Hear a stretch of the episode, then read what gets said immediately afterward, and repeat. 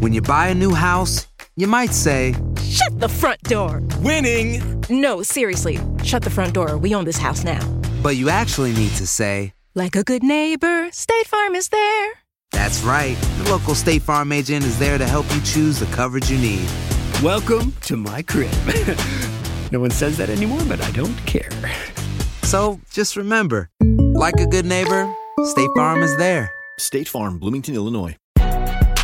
Si no sabes que el Spicy McCrispy tiene Spicy Pepper Sauce en el pan de arriba y en el pan de abajo, ¿qué sabes tú de la vida? Para, pa, pa, pa.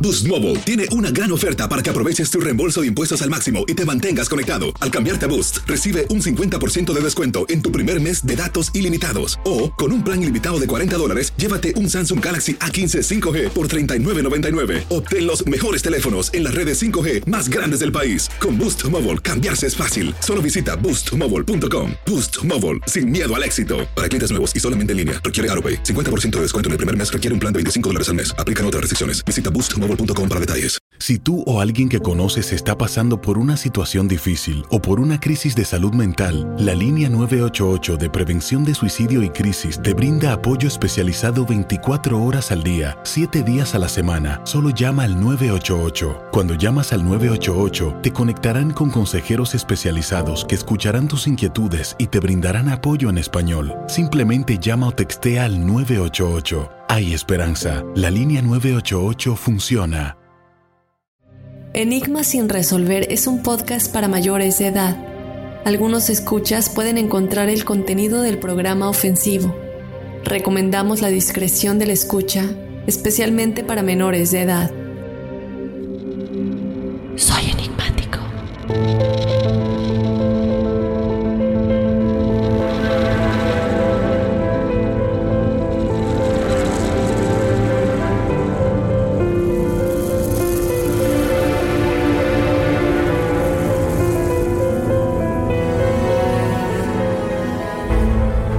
Madrugada del 31 de agosto de 1997, Diana, princesa de Gales, murió a causa de las heridas que sufrió en un accidente automovilístico en París, Francia. Dodi Fayette, pareja de Diana, y Henry Paul, el conductor del Mercedes-Benz en el que iban, fueron declarados muertos en el lugar.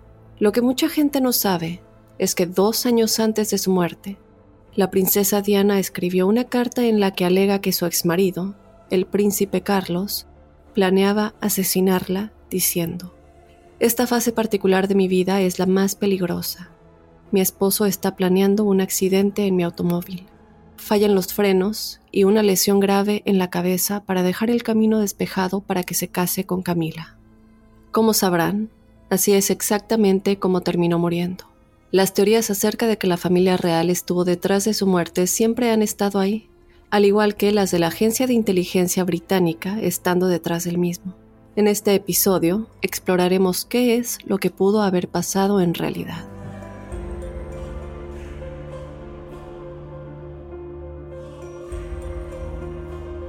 Acompáñame a analizar a detalle todo lo relacionado con el caso de la princesa Diana, asesinato o accidente, yo te doy la bienvenida, Enigmático. Mi nombre es Dafne Wegebe y como siempre no puedo continuar sin antes recordarte que nos sigas en las redes sociales para que te enteres de todos los episodios que subimos semana con semana. Nos encuentras en Instagram y en Facebook como Enigma sin resolver.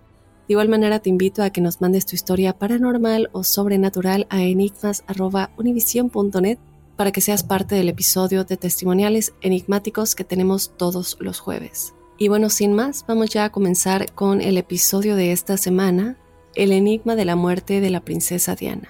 ¿Fue un asesinato, como muchos creen, o un accidente?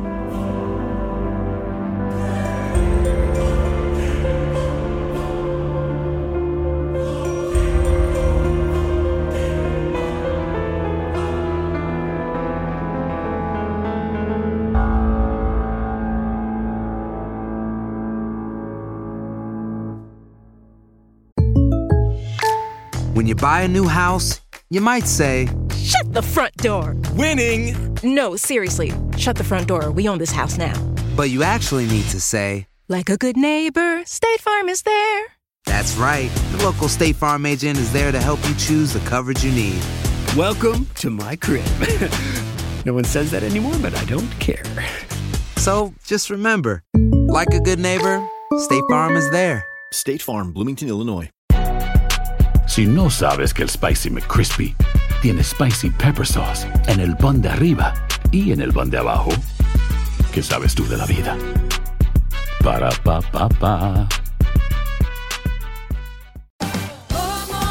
Ahorra más en JCPenney, más tu oportunidad de conocer a Shaquille O'Neal. Este sábado 4 de mayo todos ganan durante la entrega de cupones de 10, 50 o hasta 100 dólares, solo en la tienda mientras duren. De 11 a.m. a 1 p.m., los miembros de JCPenney Rewards tendrán una oportunidad exclusiva de encestar para conocer a Shaq. Habla con un asociado en la tienda o visita jcp.com y conoce más sobre la jugada. JCPenney, vale la pena. Cupón válido el 4 de mayo en selección de estilos. Entrega de cupones solo en la tienda para mayores de 18 años.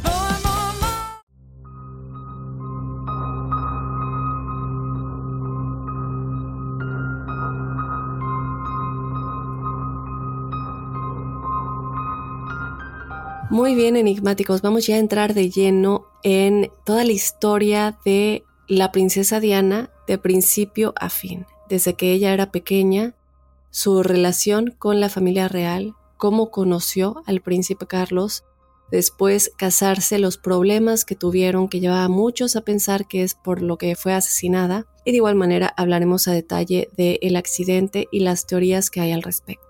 La princesa Diana, cuyo nombre real era Diana Francis Spencer, nació el 1 de julio de 1961 y era la hija menor de los nobles británicos John Spencer y Francis Shante. Lo que muchos no saben es que su familia en realidad creció muy cerca de la realeza y habían estado cerca durante generaciones. Es decir, su familia también era de sangre noble y era extremadamente rica. Ella creció en una gran mansión con tres hermanos. Tenía dos hermanas, una llamada Sara y una Jane, y un hermano mayor llamado Carlos. Bueno, para ellos era Charles. Y ella tenía otro hermano llamado John, que además, bueno, él murió cuando era un bebé. Desafortunadamente, Diana nunca llegó a conocerlo porque esto fue un año antes de que ella naciera. Los padres de Diana se divorciaron cuando ella tenía unos siete años de edad, lo cual, bueno, comprensiblemente fue muy difícil para ella. Y bueno, después de todo esto, su padre eh, decidió pelear por la custodia, la cual ganó la custodia de ella y de sus hermanos. Su madre siempre fue descrita como una muy mala madre, entonces cuando esto sucede, la verdad es que los niños, Yana, sus hermanos, eh, su hermano y sus dos hermanas aceptaron esto muy bien, eh, aceptaron, me refiero al acuerdo de custodia. Ella siempre describió su infancia como infeliz e inestable. A pesar de esto, cuando ella era niña siempre fue muy creativa, siempre tuvo un alma muy noble, como muchos de nosotros la recordamos, ella desde pequeña fue así, y además era alguien muy talentosa, le encantaba bailar, le encantaba actuar y le encantaba tocar los instrumentos, especialmente era una gran, gran pianista. Otra cosa es que a ella le encantaba ser muy activa participando en deportes como la natación y el buceo. Era una chica que tenía un amor por la vida, un increíble, increíble amor por la vida, por mantenerse haciendo cosas, tener siempre como un motivo para levantarse y disfrutar el día al máximo. Y bueno, debido a que su familia y la familia real eran muy muy cercanas, pues la familia real les permitió arrendar una propiedad en su tierra.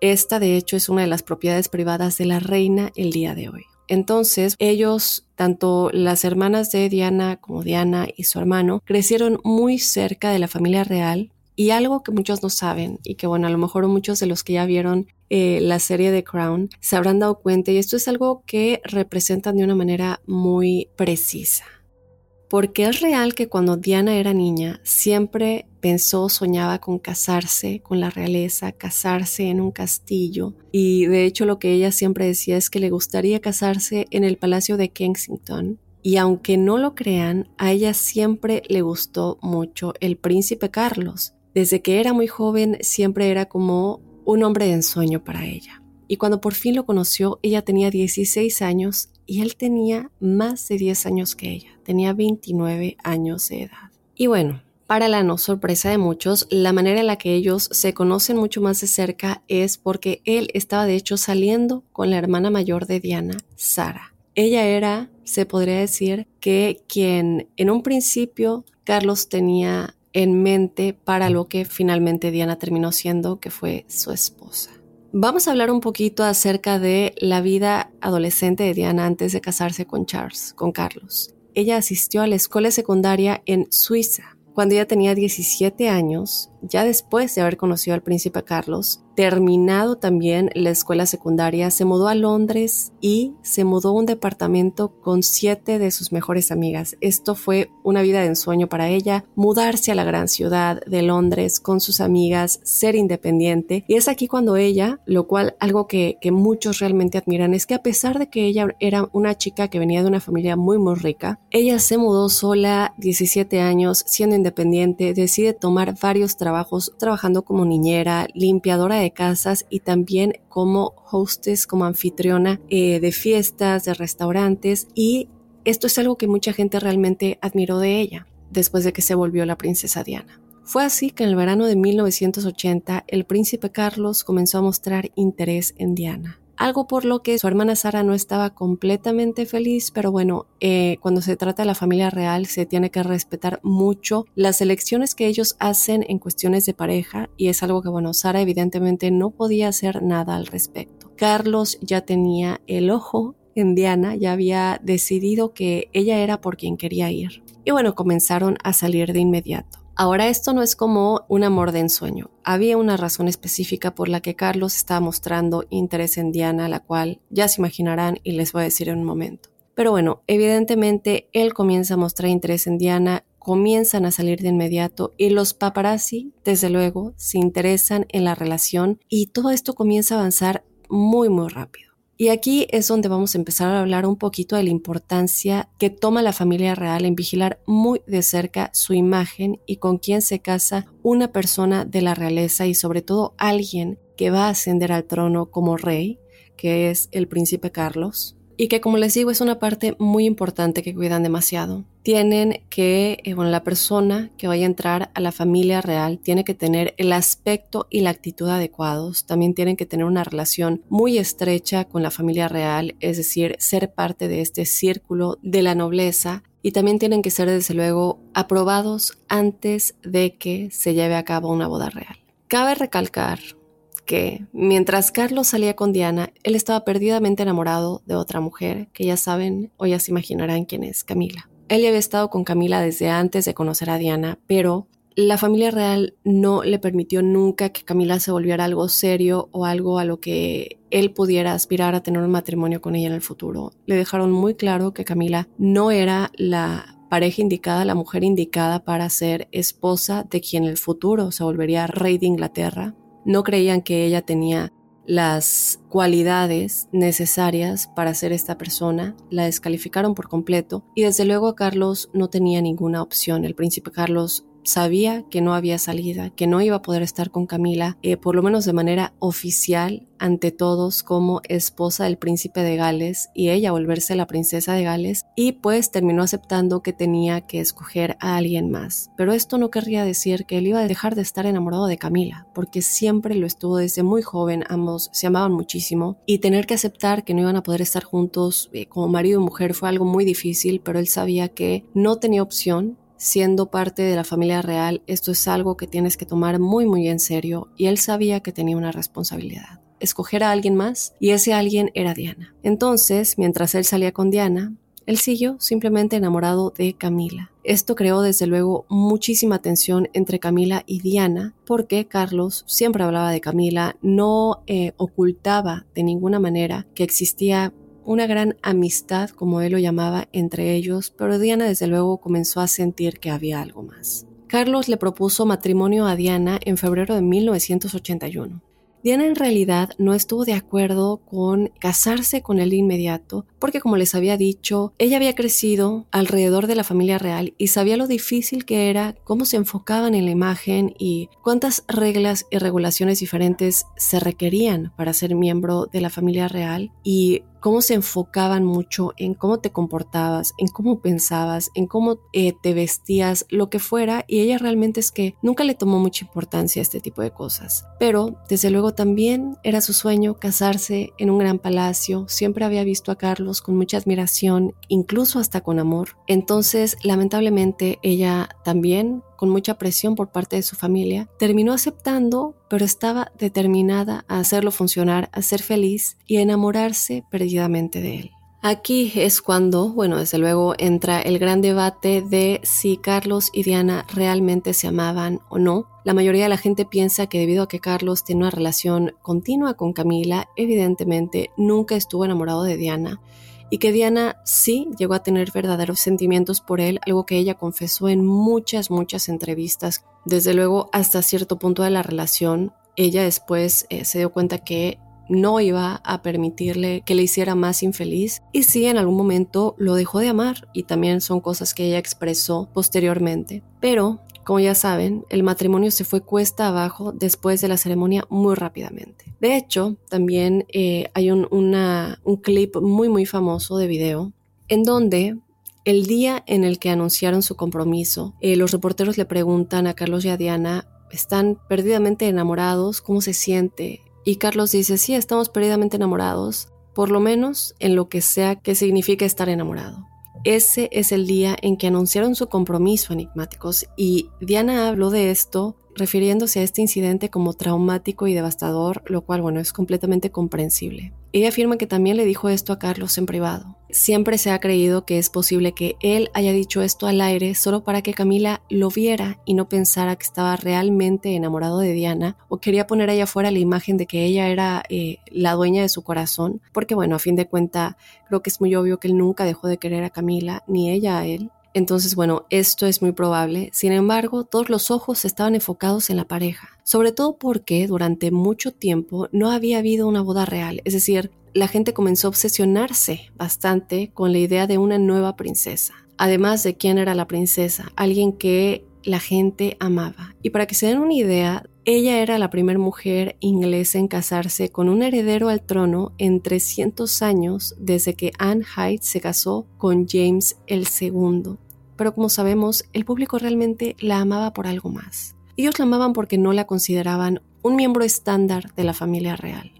El público amaba el hecho de que ella era la primera mujer que realmente tuvo un trabajo antes de casarse con un miembro de la familia real y además trabajos que la gente amaba y que se sentían identificados con esos trabajos, que era niñera, que limpiaba casas, que trabajaba de pronto de anfitriona y esto era algo que ellos les hacía ver que a pesar de que era alguien que tenía mucho dinero, que a pesar de que era alguien que iba a casarse con el futuro rey de Inglaterra, ella era simplemente como alguien más, como cualquiera del público y no trataba de ocultarlo. Además, ella siempre era descrita por el público como una mujer de voluntad fuerte, así como honesta y genuina. Llegamos a la boda. La boda tuvo lugar el 29 de julio de 1981 y fue vista por más de 750 millones de personas convirtiéndose enigmáticos en el evento más visto de todos los tiempos hasta ese entonces después del aterrizaje en la Luna. Pero además, algo que muchos no saben y que me parece muy interesante recalcar, ¿y por qué digo esto? Porque de hecho ella cambió sus votos momentos antes de la boda. ¿Cómo los cambió? ¿Qué hizo? les quitó la palabra obedecer. Desde luego que esto fue un gran problema en ese momento, con Diana eligiendo ir un poco en contra de la corriente, porque en ese entonces los votos siempre decían obedecer a mi marido, la mujer tenía que decir eso, y ella quitó eso de sus votos. Entonces, ella, al ir en contra de la corriente, ya comenzó a poner a la familia real, sobre todo a la reina, pues no muy felices con lo que ella estaba haciendo. Se preguntaban ya si habían tomado la decisión equivocada al elegirla, pensando que era una mujer muy joven, tal vez muy ingenua, que iban a poder manipularla de una manera muy fácil. Pero en esa imagen tan buena y tan noble había una mujer que tenía un espíritu muy muy fuerte y que no quería dejarse llevar por toda esta falsedad e imagen que la familia real quería como conservar. Entonces, como les digo, la familia real ya comenzaba a preocuparse por la imagen que ella estaba mostrando al público, porque esto de cambiar los votos no fue algo que esto hubiera sido aprobado por la realeza con anticipación. Pero bueno, Terminó la boda y Diana se convirtió en la princesa de Gales y también en la tercera mujer de más alto rango en la familia real después de la reina Elizabeth y la madre de la reina Elizabeth. Recordemos que en el momento de la boda Diana solamente tenía 20 años de edad, es decir, una jovencita que a pesar de lo que muchos consideran como muy poca experiencia de vida, ella siempre supo cómo manejarse y cómo defender lo que ella sentía y darse su lugar antes que nada más. Rápidamente también se convirtió en la mujer más famosa de la familia real. Los paparazzi se interesaron mucho en ella y cada vez que ella y Carlos salían, la gente gritaba por Diana y no por Carlos, y toda la atención siempre estaba en ella. Esto, aunque no lo crean, comenzó a crear mucho conflicto y fricción entre ellos dos porque Carlos estaba acostumbrado a que toda la atención siempre estuviera en él, es decir, él es quien va a ascender al trono, el próximo rey de Inglaterra, el hijo de la reina. Y ahora resulta que toda la atención está en su esposa, cuando ella es quien debería estar simplemente ahí como un cero a la izquierda haciéndolo ver bien. Y esto es algo que no solamente no le gustó a Carlos, sino tampoco a la reina Elizabeth. En todas las portadas de revistas siempre se enfocaban más en la princesa que en Carlos e incluso la atención empezó a ser más grande en la princesa Diana que en la reina Elizabeth. Diana se volvió el fenómeno más grande de la familia real y de todos los que seguían a la realeza y ellos se empezaron como a preocupar de cualquier cosa que Diana hiciera se iba a reflejar en ellos porque precisamente toda la atención estaba en ella. Y al ver que ella no estaba em, comportando o actuando de la manera que ellos querían o aprobarían, pues aún más fricción comienza a crearse. La gente y los medios de comunicación comenzaron a referirse a Diana como la princesa del pueblo, la princesa de la gente. Todos pensaban que ella era realmente identificable y mucho de esto tenía que ver con el hecho de que ella tenía un trabajo, como les había dicho, antes de casarse en la familia real. La presión para tener un heredero se aplicó casi inmediatamente después de la boda y Diana dio a luz al príncipe William primero en 1982 y luego al príncipe Harry en 1984. Ahora, quédense porque vamos a hablar un poco acerca de si Carlos, el príncipe Carlos, es realmente el padre de Harry.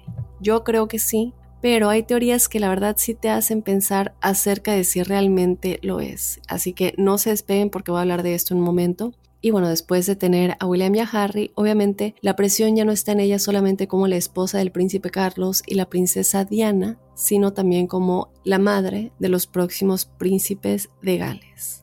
Y con todo esto la gente la amó aún más. ¿Por qué? Bueno, lo primero es que ella es quien eligió los nombres de sus hijos, lo cual aparentemente no era una práctica habitual en la realeza. También contrató a su propia niñera porque no le gustaba la que había elegido la familia real. Y a pesar de que ella eligió a su propia niñera, ni siquiera lo usaba mucho, porque ella siempre quiso ser una madre muy práctica y esto llevó a que la gente se enamorara todavía más de ella, porque la veían como una madre realmente involucrada en el crecimiento y educación de sus hijos y con la que se podían identificar bastante. Pero como ya se imaginarán, la familia real estaba muy irritada con su comportamiento, y no solamente la familia real en general, sino también Carlos. Ellos tenían continuamente que hacer viajes, que hacer apariciones en público, y ella siempre quería que William y Harry, siendo pequeños todavía, fueran eh, con ellos porque no quería dejarlos solos con la niñera. Ella siempre creyó que sus hijos necesitaban estar en compañía de su madre. Y Carlos y los consejeros de Carlos, la reina, siempre estuvieron muy irritados por todo esto porque de alguna manera interfería en el protocolo regular que ellos llevaban eh, y hacía las cosas un poco más complicadas. Desde luego esto a Diana no le interesaba. A ella lo único que le interesaba era que sus hijos estuvieran con su madre y saber que ellos estaban bien. Pero aquí es cuando ella se dio cuenta que la familia real quería que ella encogiera su personalidad y su manera de pensar. Diana era muy famosa por su trabajo de caridad y una de las cosas más impactantes que hizo mientras tenía el título de princesa fue durante la crisis del SIDA. ¿Y qué sucedió? Bueno, ella estrechó la mano de alguien que tenía SIDA y esto fue fotografiado. Después de esto, ella declaró que en realidad hizo esto para que la gente se diera cuenta que el SIDA no se contagia por darle la mano a alguien o un abrazo a alguien que esté contagiado de SIDA. Ella quería que esto se supiera y esto se volvió imagínense, a nivel mundial, una imagen muy famosa, saber que la princesa Diana tocó la mano de alguien con SIDA. Sin embargo, a pesar de su popularidad, los medios también tendieron a escrutinar a Diana. e incluso cuando surgían historias negativas sobre ella, la familia real nunca las denunciaba y tampoco se le ofrecía ninguna protección de relaciones públicas ni ningún tipo de apoyo por parte de ellos. Es decir, no solamente es algo que se ve en celebridades que normalmente tienen a su persona de relaciones públicas para arreglar qué se va a decir de ellos en los medios de comunicación, en la televisión, en las revistas, periódicos en ese tiempo, eh, cuando todavía no, no existía todo esto de las redes sociales y el Internet tanto, sino medios impresos. Y normalmente siempre hay como un arreglo entre la celebridad o la persona de la realeza en qué se puede decir, qué no se puede decir, o incluso si sale algo malo, arreglar esa situación para que salga una nota refutándolo o para que el mismo medio de comunicación que sacó esa nota luego cambie su versión. Y esto es algo que la familia real había estado haciendo durante décadas. Y en esta ocasión no lo hicieron. Ellos dejaban que las historias negativas de Diana se quedaran ella afuera y no se encargaban de ponerle una persona de relaciones públicas que se encargara de poner historias buenas de ella. Es decir, todo lo bueno que salía de ella era porque realmente era genuino todo esto fue muy abrumador y realmente la hizo sentirse muy sola, además del hecho de que su vida estaba fuertemente controlada por los protocolos de la familia real. Ni siquiera se sentía aceptada por ellos y eso es algo que ella con el tiempo comenzó a resentir demasiado. Uno, porque no es solamente el hecho de que sabes que tu marido no te ama, estás lejos de tu familia, estás lejos de tus amigas, estás recluida en un palacio enorme en el que no tienes nada y cuando estás en compañía de la familia real, realmente es que nadie te hace caso y todos te tratan como si fueras un cero a la izquierda. Así es como ella lo ha declarado y cada vez que intentaba buscar apoyo por parte de Carlos o por parte de la reina, siempre era ignorada y le decían que tenía que ser fuerte y que esta era la nueva vida a la que ella se tenía que acostumbrar. Otra cosa que ella siempre declaró es que sentía que estaba fuertemente controlada por los protocolos de la familia real y realmente comenzó a sentirse asfixiada en la posición en la que se encontraba. En sus propias palabras, la familia real estaba ahí únicamente para criticarla, pero nunca para alentarla o decirle que hizo algo bien. Ella estuvo muy deprimida durante este tiempo y es aquí cuando comienza a experimentar bulimia, que según dijo fue causada por los comentarios del príncipe Carlos sobre su cuerpo. Y a la realeza, como ya les dije, no les gustaba para nada que Diana hablara abiertamente sobre sus problemas de salud mental. No querían dar la imagen de que un miembro de la familia real podría tener problemas emocionales o cualquier tipo de tristeza fuera de la imagen perfecta y feliz que siempre han mantenido ante el público, hasta el día de hoy. Y solo para agregar a las luchas que Diana estaba teniendo en ese momento, como les dije, Carlos comenzó de nueva cuenta a conectar con Camila y Diana lo confrontó al respecto. Lo peor de todo esto es que cuando lo confrontó sobre el asunto, él le dijo que no quería ser el único príncipe de Gales, que nunca había tenido un amante y que ella iba a tener que lidiar con eso. Diana dijo abiertamente en muchas entrevistas que ustedes hasta el día de hoy pueden encontrar, hay una muy famosa de la BBC en la cual ella abiertamente me impresiona que no haya tenido miedo. Bueno, sí lo tenía, como les dije al principio del episodio. Existe esta carta en la que ella, eh, la cual les leí en la introducción del episodio, en donde ella dice que Carlos estaba planeando matarla en un, accidente automovilístico. Em, por si no escucharon esa parte, retrocedan a la presentación, aunque voy a hablar de esto en un momento más. Pero ella realmente nunca, nunca tuvo miedo de decir esto en las entrevistas. Y esta es una de las cosas que ella dijo. Ella confirmó siempre que la forma en la que el príncipe Carlos actuó con ella durante el matrimonio la hizo sentir constantemente inadecuada, insegura de sí misma, todo lo que ella pensaba de sí, de su vida y los sueños que tenía se esfumaron por completo. Y el, el, hecho de que Carlos regresara a tener esta relación con Camila mientras estaba casado con Diana, desde luego que empeoró las cosas. Eh, después de todo esto, cabe recalcar que ella sí estaba enamorada de Carlos al principio, pero llegó un punto en el que ella ya no podía más y quería también sentirse amada. Entonces comienza una relación con un actor llamado James Hewitt y como les dije hace un momento que hay especulación de que el príncipe Carlos no es el padre de Harry. Bueno, pues él, este actor James Hewitt, es quien se dice es posiblemente el verdadero padre de Harry. En efecto, sí, James Hewitt tiene un cabello muy, muy pelirrojo, al igual que Harry, y como saben, ni el príncipe Carlos ni la princesa Diana tienen el cabello pelirrojo. Sin embargo, si se dan cuenta, la cara de Harry sí es muy similar a la del príncipe Carlos, es decir, sí se parece mucho en ciertos rasgos como los ojos, desde mi punto de vista, a pesar de que está lo del cabello siempre puede venir de otras partes de la familia. Pero bueno, está esto, ustedes pueden ver fotos de este actor en internet, James Hewitt, como les digo, y se cree que el romance entre Diana y James comenzó unos 18 meses antes de que naciera Harry y continuó durante ese periodo de tiempo. Entonces, es posible, pero desde luego esto es algo que es muy difícil que se vaya a confirmar algún día. James ha hablado al respecto de esto y siempre ha dicho que no, que él no es el padre de Harry. Pero bueno, como les digo, esto es algo que nunca vamos a saber 100%.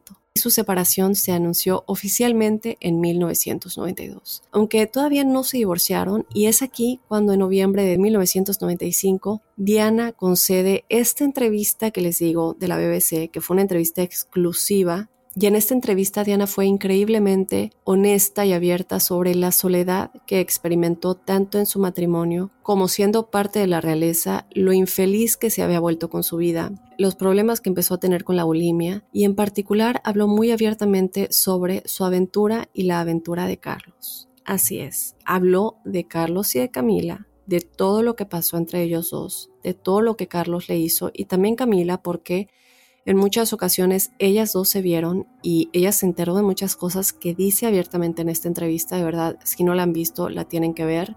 Eh, pongan en YouTube entrevista a Princesa Diana BBC. Eh, a lo mejor la encuentran en inglés, pero seguramente que también hay una que esté eh, traducida al español. Y también habló de su aventura con James abiertamente. Y aunque muchos pensaron que esto iba a ser muy malo para ella, en realidad causó un efecto contrario porque en realidad el público respondió muy bien a esta entrevista de Diana. Eh, pensaron que ella era muy honesta en lo que estaba sucediendo y no parecía importarles que ella hubiera engañado a Carlos. Sin embargo, sí causó un efecto opuesto para Carlos y para la familia real, quienes se vieron muy, muy afectados después de esta entrevista.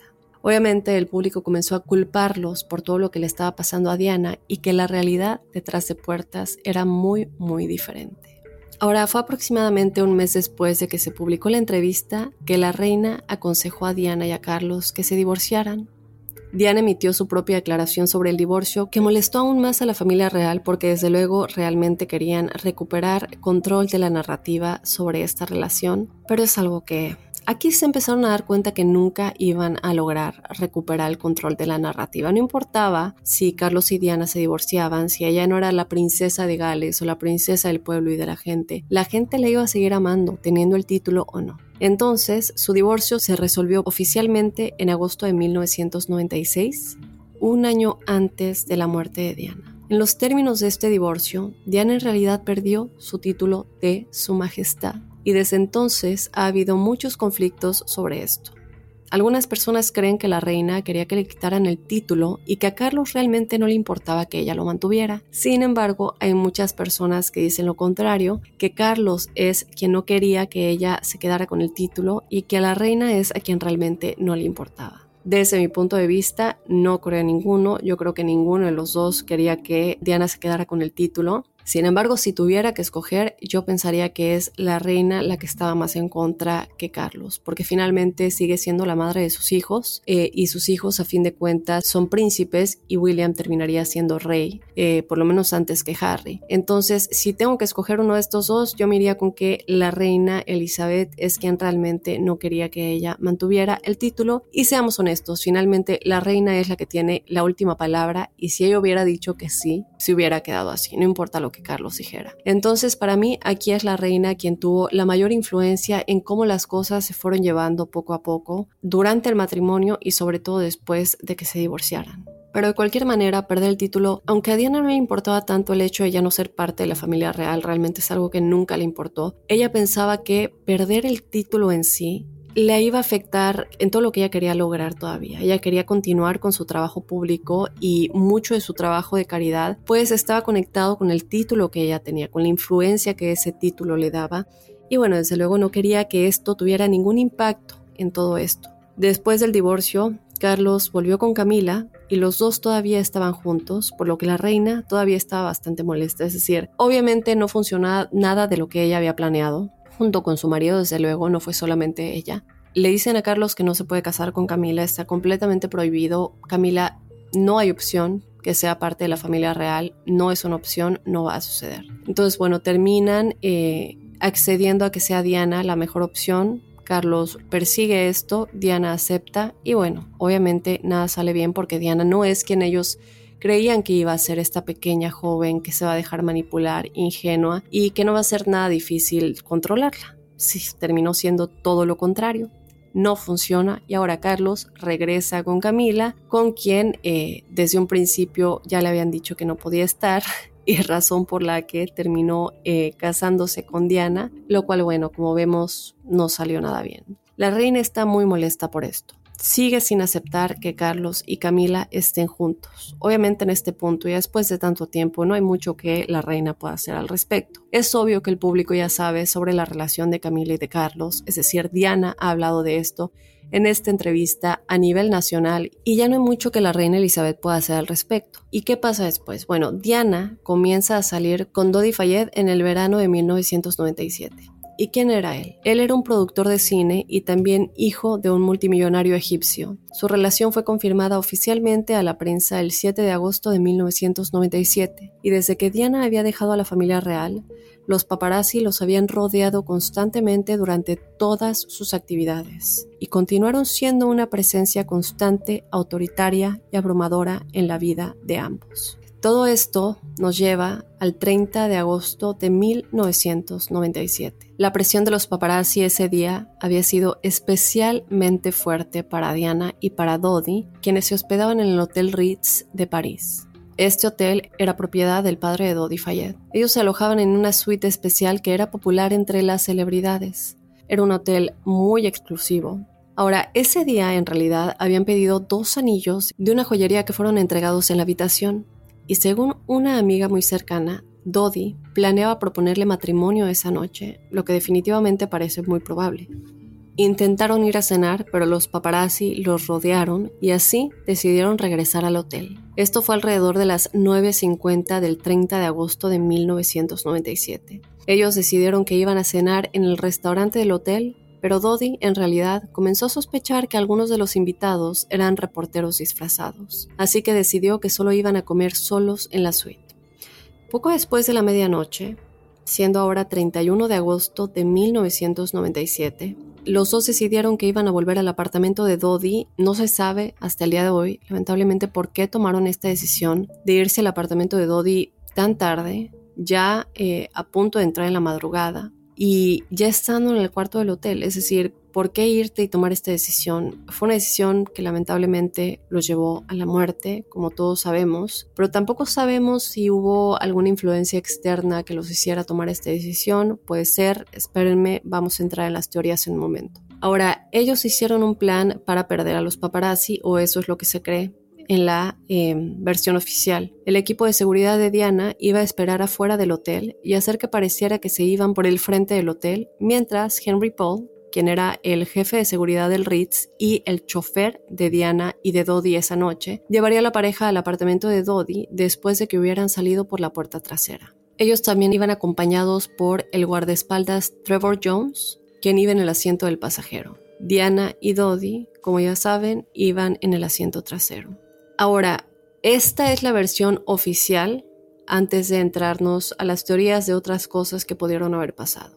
Según la teoría oficial, algunos paparazzi aún pudieron encontrarlos y seguirlos, y alrededor de cinco minutos en el camino a las 12.23 de la madrugada, Henry Paul condujo el automóvil hacia un túnel subterráneo donde se estrelló contra el pilar número 13. Trevor Jones, quien está en el asiento del pasajero, el guardaespaldas, fue la única persona que sobrevivió a este accidente. Otra cosa que cabe mencionar es que también era la única persona que estaba usando el cinturón de seguridad, por lo que probablemente esto fue lo que le salvó la vida. ¿Qué pasó con el resto del grupo?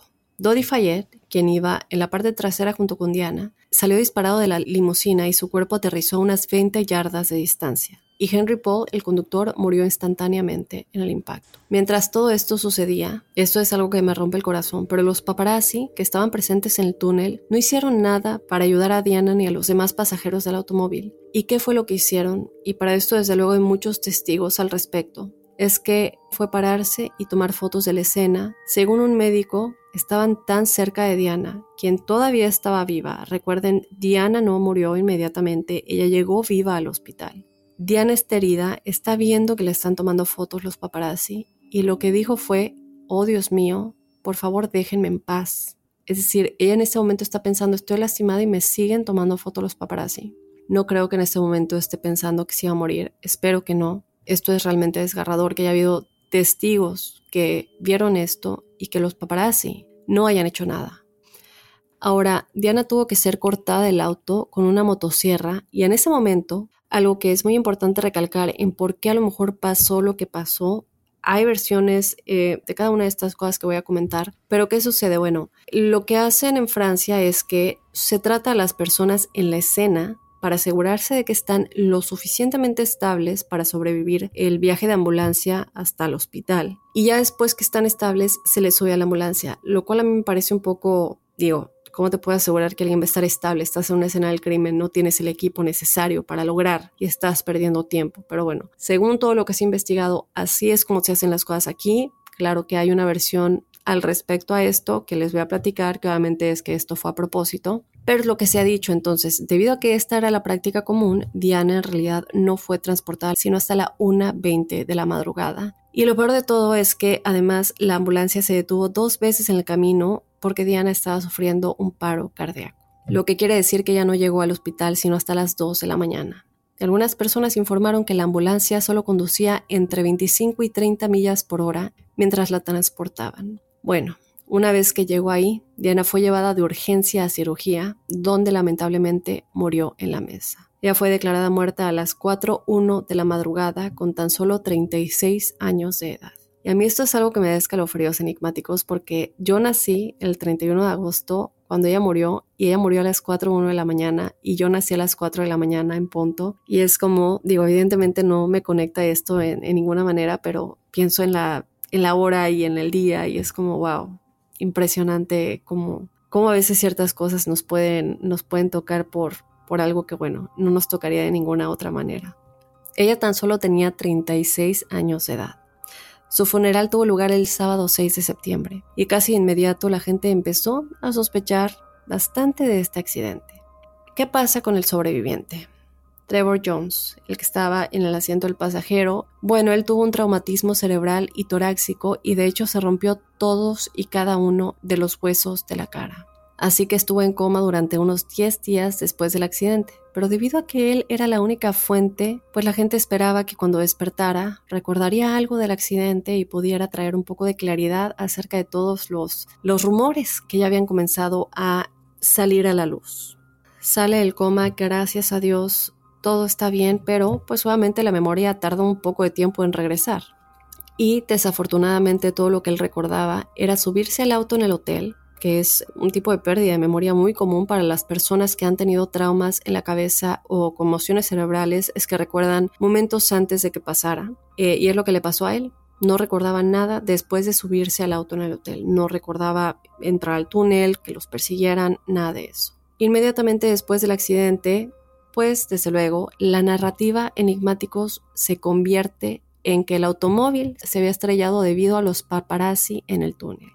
Pero esto cambió después de que llegó el informe sobre Henry Paul. Los funcionarios franceses concluyeron que su conducción imprudente había sido la causa del accidente. Según esto, él estaba conduciendo a 65 millas por hora y su nivel de alcohol en la sangre superaba el triple del límite legal. No me crean todavía, vamos a esperarnos un poco. Esto es lo que se dice en ese momento. La gente estaba realmente pues muy confundida acerca de esto porque él había estado trabajando esa noche. Sí, se fue a su casa por un momento porque vivía muy cerca del hotel en donde estaban y luego lo llamaron para que volviera al hotel a trabajar. Pero cuando lo llamaron para que volviera al trabajo, hay imágenes de seguridad del hotel, de las cámaras de seguridad, que ustedes pueden ver de hecho, en donde se le ve caminando por el vestíbulo de una manera muy normal, no se le ve tomado, eh, digo, uno pensaría que tendría un poquito de discapacidad visual o de equilibrio estando pues tan borracho en los niveles que se, que se reportaron de alcohol en la sangre y no, se le ve perfecto. Incluso hay imágenes en donde están saliendo del hotel y se están subiendo al coche y se ve muy bien. Ahora, Algo es que no se recolectaron muchas pruebas de la escena. El túnel fue lavado exhaustivamente tan solo 24 horas después del accidente. Lo cual digo, estamos hablando de la muerte de una figura como la princesa Diana. ¿No se les hace un poco raro que se limpie a detalle y se abra tan rápido? Claro, muchos dicen que este es un túnel principal, que el tráfico se estaba viendo muy perjudicado, pero digo, reabrir una escena tan importante me parece una actitud un poco, no sé, apresurada, pero bueno, esto es lo que sucedió. Entonces, la gente piensa que esto es muy extraño. Todos estos eventos combinados comenzaron a poner en la mente de las personas la idea de que se trataba de un accidente planeado. Y eso surgió bastante rápido después de que sucedió, la verdad, pero una investigación completa sobre el accidente no se llevó a cabo sino hasta 10 días después. Lo cual, si estás realizando una investigación, pero ya abriste, reabriste y limpiaste la escena del crimen, como que tampoco me cuadra, pero bueno. La intensa presión pública llevó a los funcionarios británicos a lanzar la operación Patchett durante ese tiempo, que es como la llamaron. Esta fue una investigación sobre si había algo de verdad en las teorías de conspiración entre 2004 y 2008. ¿Qué sucede? Bueno, la investigación terminó culpando del accidente a una combinación de la conducción ebria de Henry Paul y la presencia de los paparazzi, que probablemente hizo que Henry condujera muy rápido porque estaban siendo perseguidos. Ahora, nueve fotógrafos y un conductor de motocicleta, como les había dicho antes, que sí, no solamente fue como que, bueno, están tomando fotografías, no les vamos a hacer nada porque no ayudaron. Bueno, ellos fueron investigados por la posible causa del homicidio involuntario por no haber ayudado a las víctimas del accidente. Otra cosa es que hubo dos testigos oculares que informaron haber visto un destello de luz brillante en el túnel, y ha habido especulaciones de que esta luz fue algo que deliberadamente cegó al conductor y que alguien lo colocó ahí para causar el accidente. Hubo dos personas adicionales después que se adelantaron para confirmar que vieron la luz esa noche. Sin embargo, la investigación británica determinó que la luz brillante nunca se había producido basándose en el hecho de que no había cegado a ningún otro conductor en el túnel y que solo había causado un accidente. También se ha especulado que un Fiat blanco golpeó la parte trasera de la limusina y la empujó contra el pilar en donde se estrelló y después se alejó a toda velocidad.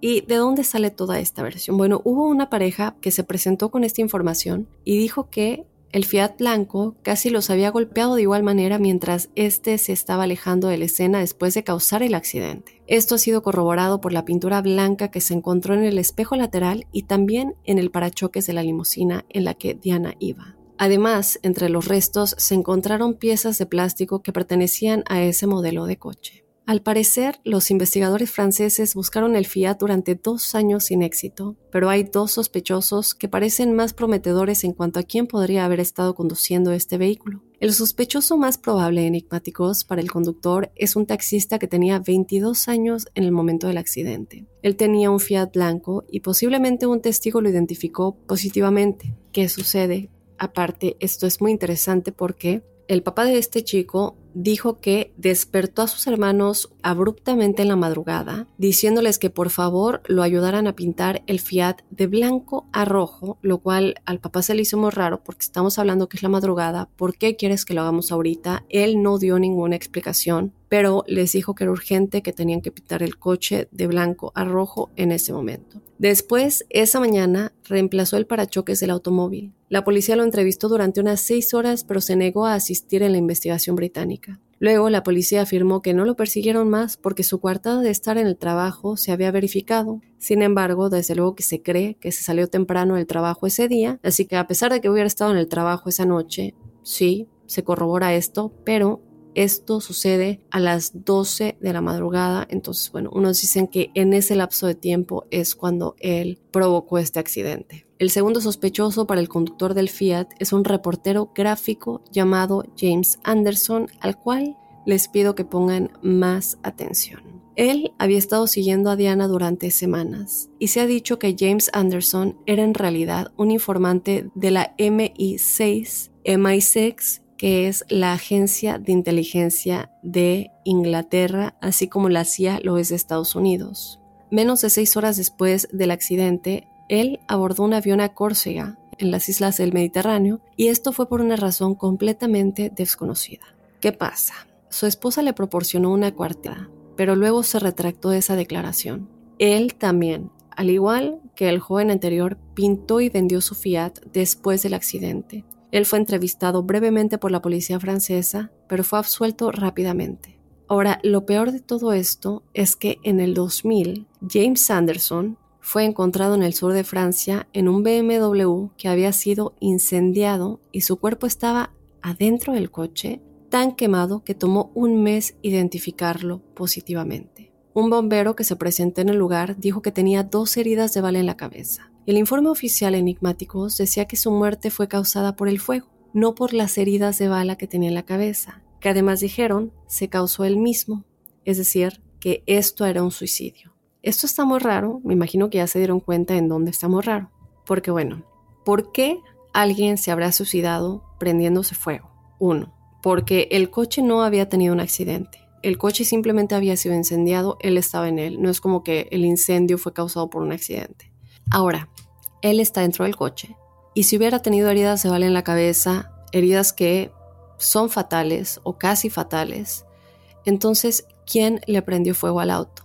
¿Por qué estás tan seguro además que es un suicidio cuando él está digo, todo está tan incendiado. Así que bueno, sabemos que él trabajaba para la Agencia de Inteligencia de Inglaterra y esto obviamente ha traído a la luz muchas cosas y muchas especulaciones. Mucha gente familiarizada con este caso está muy perpleja por el tema de James Anderson, asegurando que él sabía algo y que fue callado. Posiblemente sí era el del Fiat, lo contrataron de alguna manera tal vez para causar o provocar este accidente. Luego algo habrá sucedido, él ya no trabajaba para la agencia de inteligencia en ese tiempo, a lo mejor lo quisieron callar, no se sabe, pero esto es algo que muchas personas están seguras es lo que sucedió.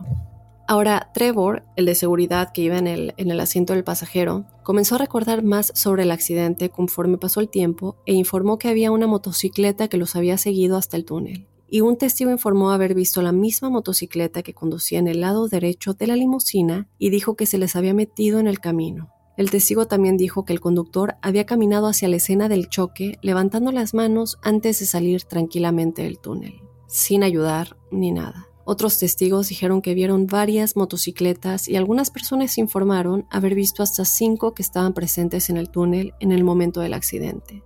Y que yo sepa, el número real de motocicletas en el túnel esa noche nunca se ha confirmado de manera concluyente. Aquí viene una de las cosas que más me frustran y que más se me hacen sospechosas de este caso.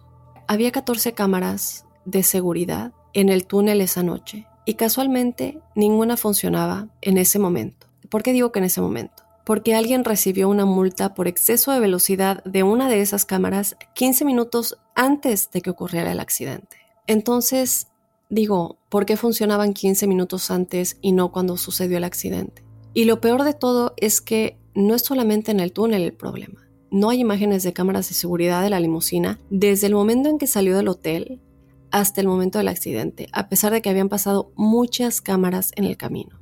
Y esto nos hace volver a Henry Paul, el chofer. Ha habido mucha especulación, ya que mucha gente dice que él en realidad trabajó como informante de la agencia de inteligencia de, Inglaterra y que fue contratado para causar el accidente. Ahora ustedes dirán, bueno, pero ¿cómo si él estaba en el accidente? Bueno, voy por partes. Eh, lo primero es que esto ha sido respaldado por una extraña actividad en sus finanzas. No aseguramos que sea verdad, pero sí hay muchas cosas raras en sus finanzas en ese tiempo. ¿Qué sucede? Bueno, en los meses previos al accidente, alguien le había hecho depósitos directos por unos 52 mil dólares, a pesar de que su trabajo solamente le pagaba alrededor de 21 mil dólares. En el momento de su muerte, él tenía alrededor de 210 mil dólares en su cuenta.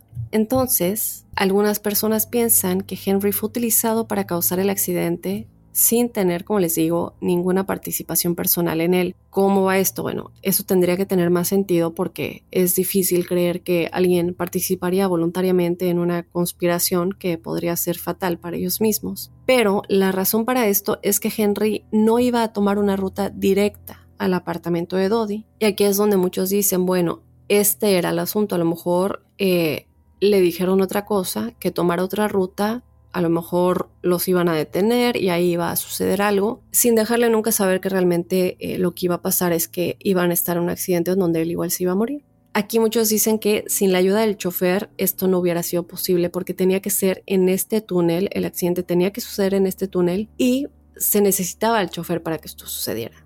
Sin embargo, había otras calles cerradas, que es la razón por la que muchos creemos, me incluyo, que él tomó este otro camino. Entonces, como que no me queda claro aquí. Además, su familia dice que hay una razón para ese dinero estando en su cuenta que en realidad habían sido muchas propinas que él había estado recibiendo en el hotel, eh, pero no propinas como las que conocemos, sino cosas más grandes por cosas que él hacía como eh, empleado de seguridad en este lugar. Otra cosa que hablamos de Henry es el nivel de alcohol que se dice que había en su sangre. Vamos a regresar un poquito a eso, porque su familia insiste en que él no tomaba, o sea, que no era un alcohólico, que no era ni siquiera un bebedor común y que lo peor de todo es que él no podría haber estado tomando porque él estaba tomando una medicación. También tenía un nivel muy alto de monóxido de carbono en la sangre. ¿Y por qué tenía monóxido de carbono en la sangre? El nivel de monóxido de carbono enigmáticos era de 20.7%. Con este nivel de monóxido de carbono en la sangre, uno no solamente no puede, no sé, pararse y mucho menos manejar, también puede estar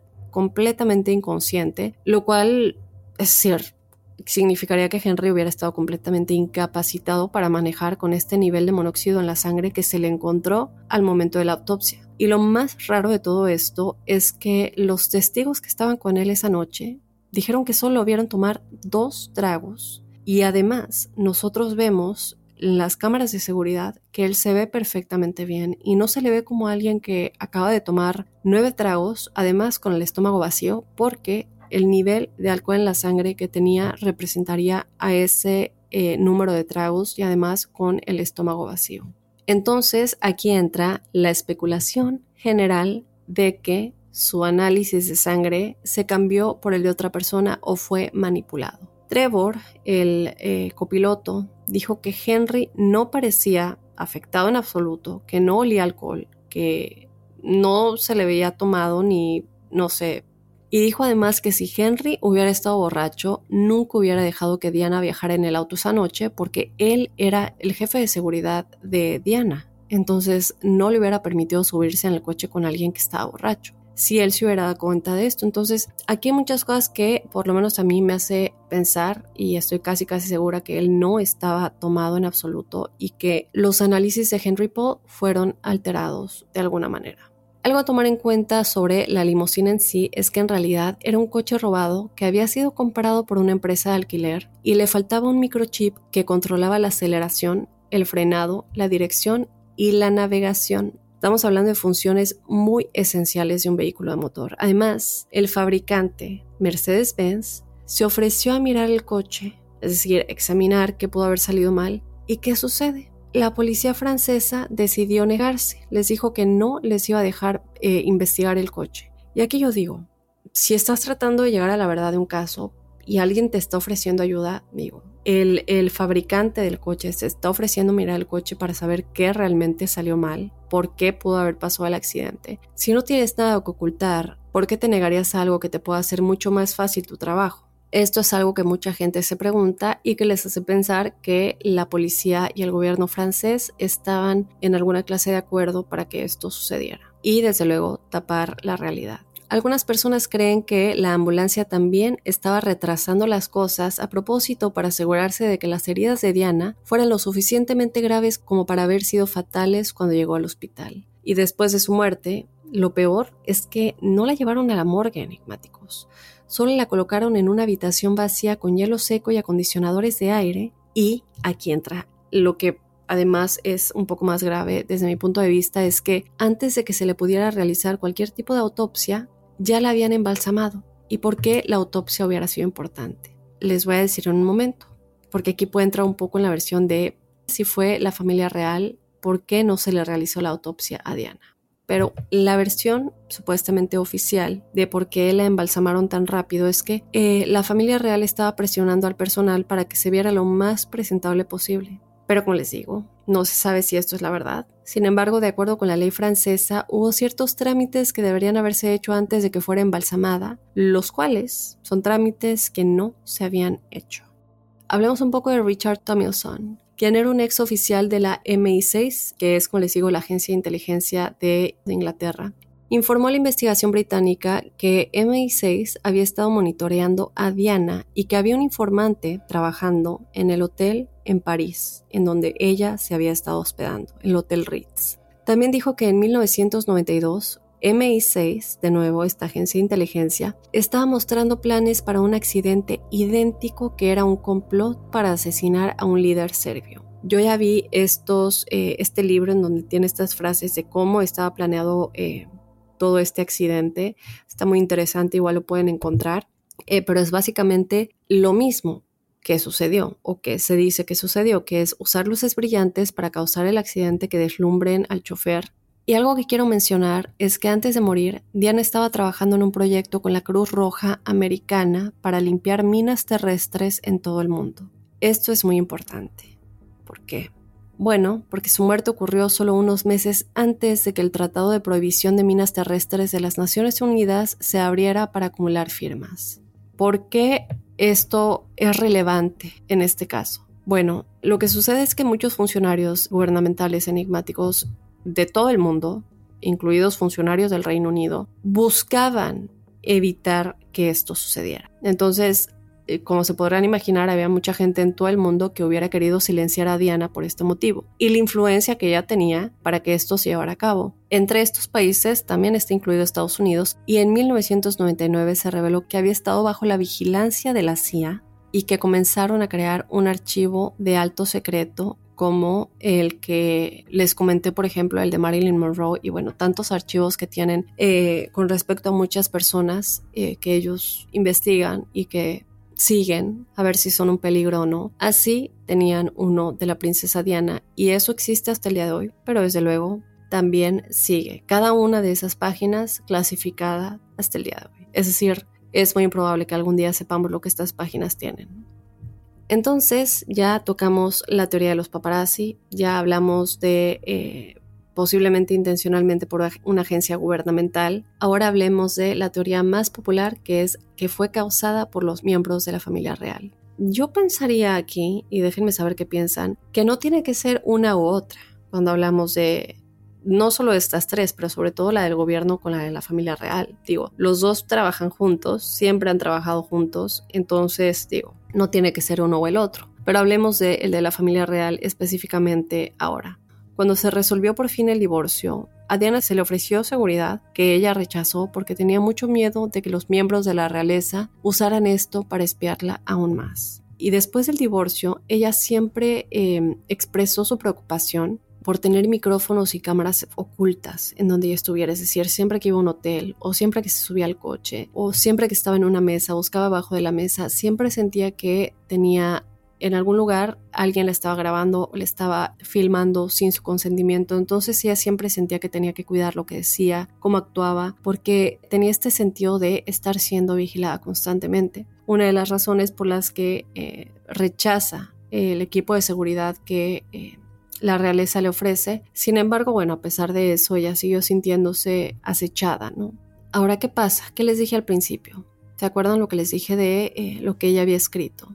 ¿Qué sucede y cómo se sabe esto? Bueno, después de la muerte de Diana, su mayordomo, Paul Burrell, presentó una carta que él dice que ella había escrito 10 meses antes de separarse de Carlos y lo que dice esta carta, la cual está fotografiada, se puede ver, mucha gente ha dicho que sí, esa es su letra, pero bueno, obviamente hay mucha gente que dice que no, que ella no escribió eso. Pero lo que dice esta nota en específico, carta, dice, mi esposo está planeando un accidente en mi automóvil, una falla en los frenos, una lesión grave en la cabeza para dejar el camino despejado y poderse casar con Camila. Obviamente fue debido a estos temores que se sabía que Diana siempre usaba el cinturón de seguridad. Sin embargo, por alguna razón, ella no estaba usando el cinturón de seguridad esa noche. Esto nunca ha tenido una explicación, es algo muy raro, sobre todo si es real que el, conductor Henry iba muy rápido, estaban siendo perseguidos. Entonces no sabemos si el coche no tenía los cinturones de seguridad, es algo que nunca se ha dicho, pero es algo muy extraño que ella no lo haya tenido puesto.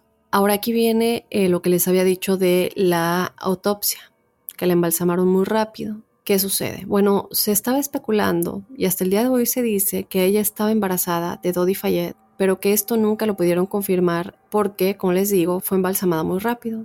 Hay muchas personas que piensan que esto habría sido motivo suficiente para que la familia real la matara, el hecho de que ella hubiera estado embarazada. También le había confiado a su abogado que temía que alguien la persiguiera y que le tenía mucho miedo a la familia real. ¿Y por qué habrían querido matarla si estaba embarazada? No solamente por la humillación que esto representaría para Carlos, el hecho de que ella hubiera no sé, rehecho su vida mucho más rápido que él, a pesar de que, bueno, él estaba con Camila, él no se podía casar o tener hijos con ella. Y por tanto, no sería justo como para él que ella eh, estuviera haciendo eso, o los dejaría en ridículo, por decirlo de alguna manera. El problema más grande era que Dodi no era cristiano. Si Diana se casaba con él, que era un musulmán, significaría que la sangre no cristiana había entrado en la familia real. Recordemos que esto para ellos digo, sí era muchísimo peor cuando hablamos de eh, reinados como el de Henry o Elizabeth I, pero aún es así y es una de las razones por las que Harry y Meghan se salieron de la familia real. Por estas ideas que, por ejemplo, el casarse con una mujer de color y todo esto, Harry sabe que Meghan no estaba siendo aceptada y decide dejar a la familia real. Y mucha gente dice que el hecho de que Diana estaba con un musulmán y se casara con él, pues finalmente de alguna manera era permitir que la sangre no cristiana entrara a la familia real. ¿Por qué? Porque pues los dos hijos de Carlos y Diana son cristianos, por lo que ella siempre estaría ligada a la familia real hasta la muerte. Se dice que la reina Elizabeth no le gustó esto para nada. Y otra cosa es que si ella estaba embarazada, iba a dar a luz a alguien que era también un hijo de un musulmán, que es algo todavía peor que simplemente estar casada con él. Entonces, si ellos ya sabían que ella estaba embarazada, y esto salía a la luz, al hacerle la autopsia, sí iba a volver un escándalo. Ahí sí muchos podrían sospechar de la familia real en caso de que ellos hubieran planeado la muerte. Entonces, déjenme saber qué opinan de esto. El padre de Dodi, hasta el día de hoy, cree que el príncipe Carlos y la reina Elizabeth en conjunto, él sí dice que en conjunto con la Agencia de Inteligencia de Inglaterra MI6 estuvieron detrás del asesinato de la princesa Diana y su hijo. Esto es algo que nunca se va a confirmar, pero yo sí creo que vale la pena también comentar el hecho de que eh, la tradición británica, y creo que en muchos países, en muchos de nuestros países también, cuando alguien importante muere, alguien, no sé, ligada al gobierno o ligada a la realeza en el caso de Inglaterra, la bandera se iza media asta. Esto no se hizo por Diana inmediatamente después de su muerte y no se hubiera hecho en absoluto. La familia real afirmó que esto se debió a que pues ella ya había perdido su título real en el divorcio. Obviamente la gente estuvo afuera del el palacio durante días quejándose, protestando, porque sintieron que no le estaban dando el respeto que se merecía. Pusieron mucha presión, desde luego, a la reina, que como les digo, al final ella es la que toma las decisiones. Y la reina no lo hacía, y no lo hacía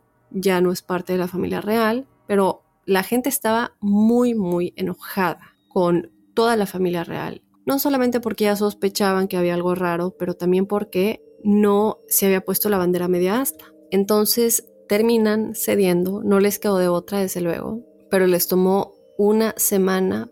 El público no estaba feliz, aún así ellos tuvieron una reacción muy fuerte por esto y hasta el día de hoy muchos recuerdan esos días de realmente frustración y enojo con la reina por no dar la orden de que se hice la bandera a media asta. Entonces, bueno, hay muchísima información para desempacar enigmáticos. El final es muy desafortunado y probablemente nunca vamos a saber exactamente qué es lo que sucedió más allá de la versión oficial de los hechos, pero la especulación va a continuar y en mi opinión definitivamente hay muchas inconsistencias y ocurrencias extrañas para justificar todas esas preguntas. Digo, a final de cuentas, el mundo de Diana era muy diferente al que la mayoría de la gente, al que la mayoría de nosotros conocemos y obviamente por algo tenía miedo ella. Lamentablemente parece que su miedo se volvió realidad.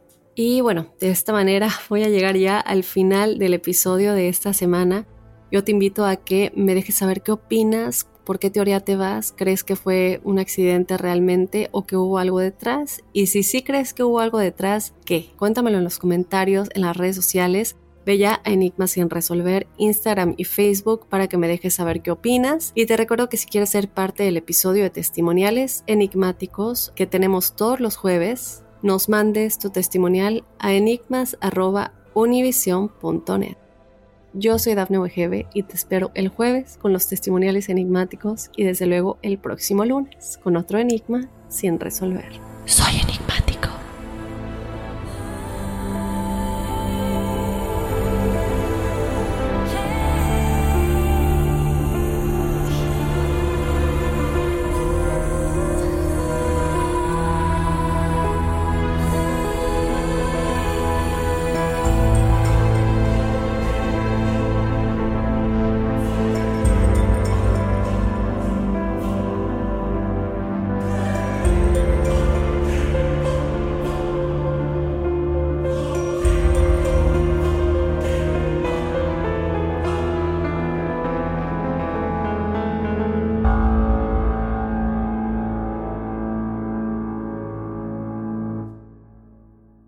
Boost Mobile tiene una gran oferta para que aproveches tu reembolso de impuestos al máximo y te mantengas conectado. Al cambiarte a Boost, recibe un 50% de descuento en tu primer mes de datos ilimitados. O, con un plan ilimitado de 40 dólares, llévate un Samsung Galaxy A15 5G por $39.99. Obtén los mejores teléfonos en las redes 5G más grandes del país. Con Boost Mobile, cambiarse es fácil. Solo visita boostmobile.com. Boost Mobile, sin miedo al éxito. Para clientes nuevos y solamente en línea, requiere AroPay. 50% de descuento en el primer mes requiere un plan de 25 dólares al mes. Aplican otras restricciones. Visita boostmobile.com para detalles. Sick of being upsold at gyms? My guy, you're currently a base member. For $90 more, I can upgrade you to our Shred membership. For $130 more, you'll be a Swole member. And for just $300 more, you'll reach Sweat Platinum. At Planet Fitness, you'll get energy without the upsell. Never pushy, always free fitness training and equipment for every workout. It's fitness that fits your budget. Join Planet Fitness for just $1 down and $10 a month. Cancel anytime. Deal ends Friday, May 10th. See Home Club for details. En Sherwin Williams somos tu compa, tu pana, tu socio, pero sobre todo somos tu aliado, con más de 6.000 representantes para atenderte en tu idioma y beneficios para contratistas que encontrarás en aliadopro.com. En Sherwin Williams somos el aliado del PRO. Ohio, ready for some quick mental health facts? Let's go. Nearly 2 million Ohioans live with a mental health condition. In the U.S., more than 50% of people will be diagnosed with a mental illness in their lifetime depression is a leading cause of disability worldwide. So, why are some of us still stigmatizing people living with a mental health condition when we know all of this? Let's listen to the facts and beat the stigma. Ohio, challenge what you know about mental health at beatthestigma.org.